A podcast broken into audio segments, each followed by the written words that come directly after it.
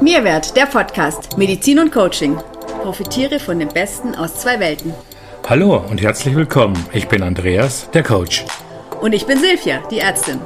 Wir wünschen dir viel Vergnügen und neue Impulse rund um deine psychische und körperliche Gesundheit, Resilienz, Leistungsfähigkeit und dein Wohlbefinden. Für die gesündeste Version deiner selbst. Gewichtszunahme unter Stress. Ist da was dran? Und wenn ja, was ist dran? Unter Stress nehmen viele Menschen zu. Das ist keine Neuigkeit, denn bei Zeit- und Leistungsdruck ist man oft nicht ausgewogen. Nach einem anstrengenden Tag hat man meist weniger Zeit, noch Nerven, um in aller Ruhe gesunde Lebensmittel einzukaufen, geschweige sie dann in ausgewogene Speise umzuwandeln und achtsam zu essen. All das allein ist jedoch nicht der Grund für stressbedingtes Übergewicht. Warum Menschen bei chronischem Stress meist zunehmen, das kommt immer mehr in den Fokus der Forschung. Wir wollen heute mit euch über die Gründe sprechen, die über das Stressessen hinausgehen. Wie kann man helfen? Worauf solltest du achten? Silvi, wie gehst du mit Stress um und Essen?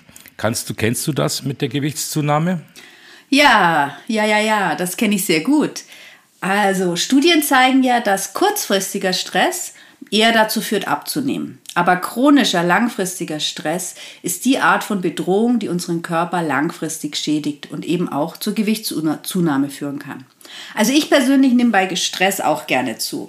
Also je entspannter ich bin und umso glücklicher, desto mehr nehme ich ab. Und ähm, ich erinnere mich zu meiner Zeit, als ich alleinerziehend war mit drei Kids und, und Arbeit und Klinik und da habe ich stetig zugenommen irgendwann, obwohl ich immer in Bewegung war und obwohl ich mein Essverhalten auch nicht geändert hatte. Und das kannte ich nicht. Ich war die Jahre zuvor immer sehr schlank und hatte nie Gewichtsprobleme. Aber solange der Stress da war, konnte ich auch machen, was ich wollte. Ich nahm einfach nicht mehr ab. Und dann kommen natürlich auch so Dinge dazu wie die Frustschokolade am Abend, so nach dem Motto, ich tue mir was Gutes, was natürlich nicht der Fall ist. Ne? Also im Moment vielleicht schon, mhm. ja. Und des Weiteren dann so Dinge wie keine Zeit zu kochen oder das Essen in der, in der Klinikkantine auch ganz lecker. Oder mal selber einkaufen zu gehen. Einfach keine Zeit da. Also, wo soll man das alles unterbringen? Ja, auf den ersten Blick sicherlich richtig. Ähm, lass uns mal einen kleinen Ausflug machen. Interessant ist hier ähm, mal zu beleuchten oder zu betrachten, dass eine Studie von der Universität in Ohio herausgefunden hat, dass bei Stress weniger Kalorien verbrannt werden. Man verglich hierbei eine Gruppe von Frauen miteinander. Ähm, die eine Gruppe setzte man 24 Stunden Stress aus und die andere Gruppe hatte gar keinen Stress. Das Ergebnis war ganz eindeutig. Die Gruppe, die Stress hatte, verbrannte deutlich weniger Kalorien als die Vergleichsgruppe, die keinem Stress ausgesetzt war. Für die Forscher stand fest, durch Stress kann die Gruppe weniger Kalorien abbauen. Das ist aber nicht der einzige Grund, Silvi, oder? Nein, gar nicht. Also meist ist das Problem wirklich vielfältig. Also entscheidend ist hier, dass bei anhaltendem chronischen Stress sich einfach viele Stoffwechselvorgänge im Körper verändern und die machen es langfristig schwierig abzunehmen. Wissenschaftler beschäftigen sich seit Jahren mit der Frage, ob zu viel Stress Übergewicht fördert. Das Thema ist aber so komplex und die Studien liefern teilweise auch widersprüchliche Ergebnisse. Allerdings weist die Forschung einen kleinen, nicht zu unterschätzenden Zusammenhang zwischen chronischem Stress und unserem schon bekannten Stresshormon Cortisol und Übergewicht. Ja, da ist ein Zusammenhang. Also Cortisol hat ja viele Auswirkungen auf den Organismus und es stoppt unter anderem auch den Aufbau der Muskulatur im Körper und wirkt sich negativ auf unseren Insulinspiegel aus. Das wiederum hemmt den Fettabbau und sorgt dann für ein dauerhaftes Hungergefühl. Also, nochmal im Detail. Das Stresshormon Cortisol ist am Stoffwechsel und an der Regulierung von unserem Blutzucker beteiligt. Und wenn der Cortisolspiegel wegen einer Stresssituation erhöht ist, dann werden verstärkt Proteine, also Eiweiße aus den Muskeln gezogen und in der Leber dann in Zucker umgewandelt. Ja? Also unser Blutzuckerwert steigt an, um dem Körper Energie zur Verfügung zu stellen. Und die Wissenschaftler nehmen an, dass ein erhöhter Cortisolspiegel ebenso auch noch die Fettzellen verändert. Ja, also sogenannte Adipozyten entstehen da. Das sind voll entwickelte Fettzellen, die begünstigen und das Fett noch besser speichern können. Wenn man mehr von ihnen hat, führt das wiederum weiterhin zur Gewichtszunahme. Dazu kommt dann, dass unser Gehirn mehr energiereiche Nahrung verlangt, ja, wenn wir im Stress sind. Weil im Stress sind wir ja eigentlich im Fluchtmodus, ja. Und wir haben also dann Heißhunger auf Süßes und Fettiges, ne? Und dadurch essen wir wieder mehr. Und Studien zeigen tatsächlich, dass Frauen, das war eine Studie von Frauen, unter Stress mehr Appetit haben und eher zu Süßigkeiten und Fastfood greifen. Das macht ja auch Sinn, wenn man einen Blick auf die menschliche Evolution wirft. Die Körper unserer Vorfahren sollten sich nicht mit der Verdauung herumschlagen, während sie gerade auf der Jagd waren. Genau. Oder beispielsweise im anderen Extrem vor einem Säbelzahntiger davonrannten. Mm, unter Stress wurde also die vorhandene Energie für das Kämpfen oder Flüchten benötigt, bei unserem Beispiel, das wir gerade gesagt haben. Psychischen Gefahren wie einem Raubtierangriff oder einer Naturkatastrophe konnten wir dank der Stressreaktion unseres Körpers besser überstehen. Unter anderem läuft dann die Verdauung Verdauung auf Sparflamme, während der Blutdruck und die Leistung der Muskeln ansteigen. Heute sind wir eher mentalen Stress ausgesetzt, der nicht selten aus unrealistischen Erwartungen an uns selbst äh, entspringt und uns über lange Zeit begleitet. Wenn wir dann nicht sprinten oder kämpfen, sondern mit rotem Kopf am Schreibtisch sitzen, verpufft die überschüssige Energie, die der Körper freigibt. Nicht einfach. Sie kann dafür sorgen, dass wir zunehmen. Woher weiß ich denn, dass beispielsweise mein Cortisolspiegel zu hoch ist? Naja, ein dauerhaft erhöhter Cortisolspiegel geht nicht immer mit eindeutigen Symptomen einher. Das ist eher subtil, ne? aber Stresssymptome und hm. ein hoher Cortisolspiegel können auch Rückenschmerzen machen. Schlafprobleme sind natürlich ein Hinweis. Verdauungsbeschwerden, verminderter Sexualtrieb, depressive Verstimmungen. Mögliche langfristige Folgen sind also vielfältig. Ja, es gehört auch dazu, dass eine Wundheilung beeinträchtigt sein kann oder ein gesteigertes Risiko von bestimmten Krankheiten wie Osteoporose, ähm, Bluthochdruck, Diabetes und so weiter. Aber ein Hinweis ist einfach, wenn man sich ständig auch ein bisschen gestresst fühlt, dass es einfach ein Anzeichen dafür ist, dass der Cortisolspiegel erhöht sein kann. Und bei uns in der Praxis messen wir das dann gemeinsam mit anderen Hormonen, um dann ein vollständiges Bild zu erhalten. Und das ist immer Teil unserer Eingangsuntersuchung. Ja, stimmt. Das heißt, zwingend notwendig scheint hier für die Gewichtsabnahme erstmal der Stressabbau zu sein. Wie man das machen kann, was du dort äh, alles äh, für dich selbst einsetzen kann und was du entdecken kannst, was zu dir passt, haben wir in einigen Podcasts schon ausführlich erläutert.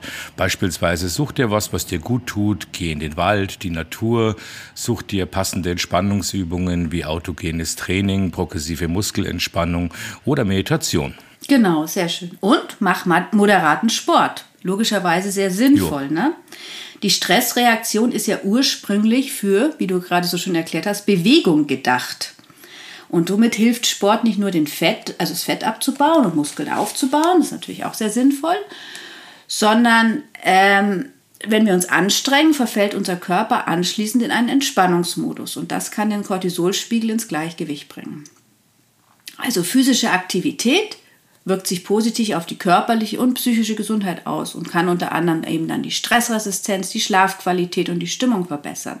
Und dabei ist es relativ egal, ob du joggen gehst oder walken oder tanzen oder ins Fitnessstudio oder Tennis spielst oder Fußball. Entscheidend ist einfach, dass es regelmäßig ist, dass es Spaß macht, ja, und dass es halt mhm. mehrmals die Woche stattfindet. Aber das darf auf keinen Fall natürlich wieder in Stress und Leistungsdruck ausarten. Deshalb ist es wichtig, dass es Spaß macht. Denn sonst steigt dein Cortisolspiegel ja wieder an. Also immer im Kopf behalten, dass man sich vor allem für die Gesundheit bewegt, nicht für die Leistung. Ja, genau, nicht im Wettkampfmodus dauernd sein. Und dabei sollte man eigentlich Folgendes beherzigen. Fang erstmal langsam an und überfordere dich nicht. Auch längere Spaziergänge oder kürzere Trainingseinheiten tun dem Körper und der Psyche gut. Man muss immer gucken, von welchem Leistungsniveau man kommt. Ja?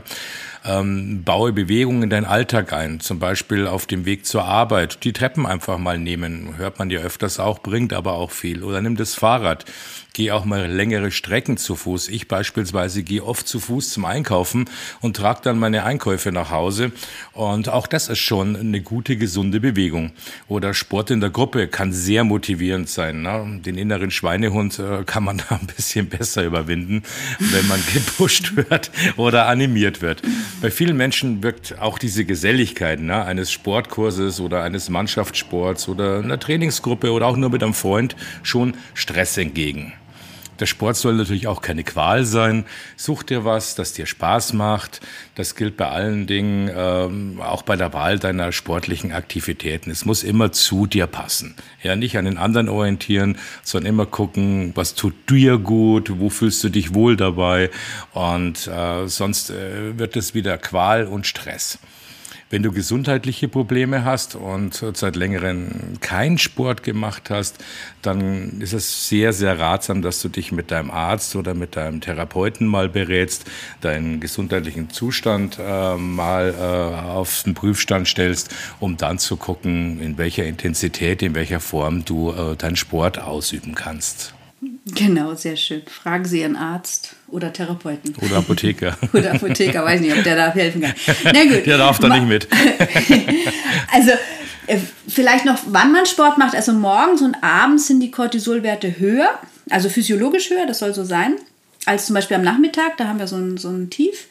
Äh, wenn man zu diesen Zeiten trainiert, dann kann es sich ähm, lohnen, einfach den Stresslevel nach dem Sport aktiv zu senken. Und man kann das Ganze natürlich dann unterstützen danach mit Atemübungen wie der Bauchatmung und so weiter, die wir ja schon oft besprochen haben. Ja. Mhm. Ja, aber Achtung, äh, Stressabbau alleine ist allerdings noch kein Geheimrezept für das Idealgewicht. Viele Faktoren bestimmen hier mit, ob wir Pfunde verlieren oder ob wir zunehmen. Natürlich ähm, ist hier auch äh, die Ernährung und Bewegung. Wissenschaftler weisen auch auf Lücken in der Forschung hin. Im Moment wird beispielsweise noch untersucht, wie genau Stress und ein erhöhter Cortisolspiegel auf Übergewicht einwirken. Aber da gibt es noch mehrere Faktoren, die ursächlichen Einfluss nehmen, oder? Genau, also speziell bei Dauerstress ähm, weiß man oder kann es zu einer sogenannten Insulinresistenz kommen und somit zu einer vermehrten Einlagerung von Fett im Bauchraum. Also Stress macht dick, besonders am Bauch, da wollen wir es nicht haben wollen. Ne? Und dieses innere Bauchfett ist auch sehr gefährlich. Also das ist nicht ein optisches äh, äh Ding, sondern es ist einfach gefährlich für die Gesundheit. Denn durch die vermehrte äh, Speicherung von Fett kommt es zur zusätzlichen Ausschüttung von, wieder von Cortisol, also so wieder so so ein Teufelskreis und zur Ausschüttung von Entzündungsfaktoren. Also nochmal im Detail. Unsere, unsere Stresshormone erhöhen die sogenannte Insulinresistenz, ja, also äh, die Hemmung der insulinvermittelten Glucose-Zuckerverbrauchs. Ja, das muss ich aufpassen, dass ich nicht zu speziell werde. Ähm, auf den ersten Blick erscheint es nicht sinnvoll. Tatsächlich aber ist es so, dass bei akuter Belastung eben dieser Zuckertransport in den Muskel verbessert wird, was ja wieder, wenn wir es wieder zurückblickend angucken auf unsere Höhle, ne, wo wir gelebt haben, sinnvoll ist. Und ähm, also man umgeht praktisch ein, ein Insulinsignal in der Zellmembran. Ja? Der genaue Mechanismus ist immer noch nicht, nicht so genau geklärt für diese akute insulinunabhängige Anpassung. Da ist man noch dran, aber es, man weiß schon verschiedene Einflüsse. Und dieser Mechanismus, den wir da eigentlich brauchen, kommt aber nicht zum Tragen, wenn wir uns im Stress nicht bewegen. Er ist wieder dafür gedacht, dass wir uns natürlich ja, Stress heißt Bewegung ursprünglich. Das heißt, die Muskelzellen haben ja eigentlich gar keinen erhöhten äh, Energiebedarf. Aber diese Steigerung dieser Stresshormon-induzierten Insulinresistenz, wie sie so schön heißt, bleibt bestehen. Und die chronische Stressreaktion hat dadurch einen fördernden Einfluss auf die Entwicklung des sogenannten metabolischen Syndroms. Das hat bestimmt jeder schon mal gehört. Ne? Und andererseits wissen wir jetzt auch, warum es so viel Sinn macht, warum Sport auch die wichtigste therapeutische Maßnahme bei Diabetes ist ja, und eben auch prophylaktisch bei Stress, weil wir ja im Stress unsere Muskeln bewegen müssen. Macht also völlig Sinn. Diese, diese ähm, zu viel Zucker ne, führt dann zu einer vermehrten Insulinausschüttung und das fördert dann, wenn wir uns nicht bewegen, die sogenannte Insulinmast. Und während einer Stressreaktion ist einfach der Appetit ja erstmal vermindert, aber in der darauffolgenden Cortisolphase kommt es dann eben zu Heißhunger. Und ähm, das führt dann zur Zunahme des Bauchfetts und ähm, zur Bildung durch bestimmte Gene und so weiter, durch zur Bildung von Fettzellen. Und die sind wieder verantwortlich für die Umverteilung des Fettgewebes in Richtung Bauchfett. Und das ist das Gefährliche dran. Also die Vermehrung des Bauchfettes, das fördert wieder die entzündliche Aktivität und es entsteht ein weiterer neuer wieder Teufelskreis. Ja? der die Insulinresistenz verstärkt und somit eben auch dann bestimmte Krankheiten erhöht, Diabetes ähm, die Wahrscheinlichkeit erhöht und so weiter und es eben unmöglich macht abzunehmen. So, hat man das verstanden? ich, ja, ich denke schon. Ich hoffe sehr. Ansonsten kann man uns gleich Fragen stellen und eine E-Mail schreiben. ja, an sich ist ja äh, während der akuten Stressreaktion der Appetit vermindert. Allerdings haben viele Menschen soziokulturell bedingt gelernt, auch appetitlos heute zu essen. Das kennt ja jeder, ne? Die Chipstüte auf dem Bauch und vorm Fernseher. Das sogenannte Stressessen, das Frustessen, Trostessen gibt's auch bei Liebeskummer, Belohnungsessen, all das, es sind verschiedene Formen der soziokulturellen... Es gibt immer Gründe zu essen. Ne? genau, es gibt immer Gründe für Chips und Eis, genau. ähm, und äh, all, diese, all diese Formen und Arten des soziokulturellen Essens haben wir natürlich uns angeeignet und gelernt. Machen wir doch mal an dieser Stelle einen kleinen Studienausflug in die Schweiz. Dort wurde eine Studie durchgeführt, die zeigte, dass die Selbstkontrolle unter Stress abnimmt. Probanden, die behaupteten, gerne gesund zu essen, wurden wieder Stress ausgesetzt, also gestresst, und dann wurden ihnen unter MR-Kontrolle Fotos von Speisen vorgelegt. Im Vergleich mit einer Kontrollgruppe wählten die Gestressten vermehrst die ungesunden, also die kalorienreichen Speisen aus.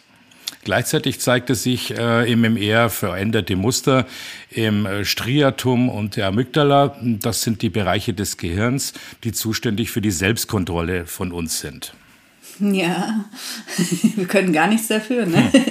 Eine große, genau. eine, andere, eine, eine andere Studie, eine große Augsburger Studie mit über 5300 Teilnehmern und einer Laufzeit von 13 Jahren zeigte, dass Menschen, die am Arbeitsplatz ständig überfordert wurden, gleichzeitig aber keine Kontrolle über ihre Tätigkeiten hatten, zu 45 Prozent häufiger an einem Typ-2-Diabetes erkranken als Personen mit geringerer Belastung. Finde ich auch ganz spannend. Und eine Meta-Analyse ja. von Studien mit Diabetikern mit Angststörungen ergab, dass Angst hochsignifikant auch ist, also Angst ist Stress, ne? Mhm. Ähm, auch wieder mit, mit Zuckererkrankungen assoziiert war. Und ähm, eine Studie verglich neu diagnostizierte Typ-2-Diabetiker mit Personen mit normaler Zuckertoleranz, wobei erstere signifikant mehr über chronischen Stress berichteten als letztere. Also es ist eine riesen, riesen Ursache für, für solche Erkrankungen. Das finde ich sehr, sehr spannend. Und die Autoren kamen zu dem Ergebnis, dass chronischer Stress also signifikant mit Glukoseintoleranz, Insulinresistenz und Diabetes assoziiert war und somit auch natürlich Gewichtszunahme. Also Fakt ist, unter Insulinresistenz fällt uns die Gewichtsabnahme schwerer. Das ist schon mal der Fakt, den wir daraus ziehen können. Und Insulinresistenz bewirkt, dass unser Insulinspiegel hoch bleibt und wir einfach nicht abnehmen. Wir fangen an, mehr Appetit zu entwickeln. Unser Stoffwechsel, also unser Gesamtenergieverbrauch, sinkt immer weiter, bis wir dann weniger verbrennen als aufnehmen. Und dann erreicht unser Gewicht ein Plateau und da reicht die Änderung des Speiseplans einfach nicht mehr aus. Mhm. Das ist sehr interessant, aber was kann man darüber hinaus tun? Ja, es ist gar nicht so einfach mit der Insulinresistenz und es ist vor allem sehr, sehr verbreitet. Ja. Also die Insulinresistenz müssen wir erstmal diagnostizieren, das können wir im Blut äh, feststellen. Und äh, wenn wir wissen, die, der Patient, Patientin oder Klient, Klientin ist insulinresistent, dann müssen wir den sogenannten Set Point ähm, runterschrauben. Also das ist die Spanne innerhalb derer sich dein Gewicht, also so im Laufe deines Lebens, entweder nach oben oder unten bewegt. Du hast da so Grenzen, ne, jeder. Und Ziel ist dann natürlich der untere Bereich, bei der ähm, Insulinresistenz liegt man halt im obersten Bereich. Ne? Und um diesen Teufelskreis zu durchbrechen, müssen wir immer wieder in Phasen mit einem sehr niedrigen Insulinspiegel geraten. Das ist die Aufgabe. Äh, denn die Resistenz entsteht nur, wenn der Insulinspiegel dauerhaft hoch bleibt. Ja, und das ist gar nicht so einfach. Wie können wir dazu bringen, den Insulinspiegel wieder zu senken, wenn er da schon ist? Und das Beste, was man machen kann, ist tatsächlich Fasten.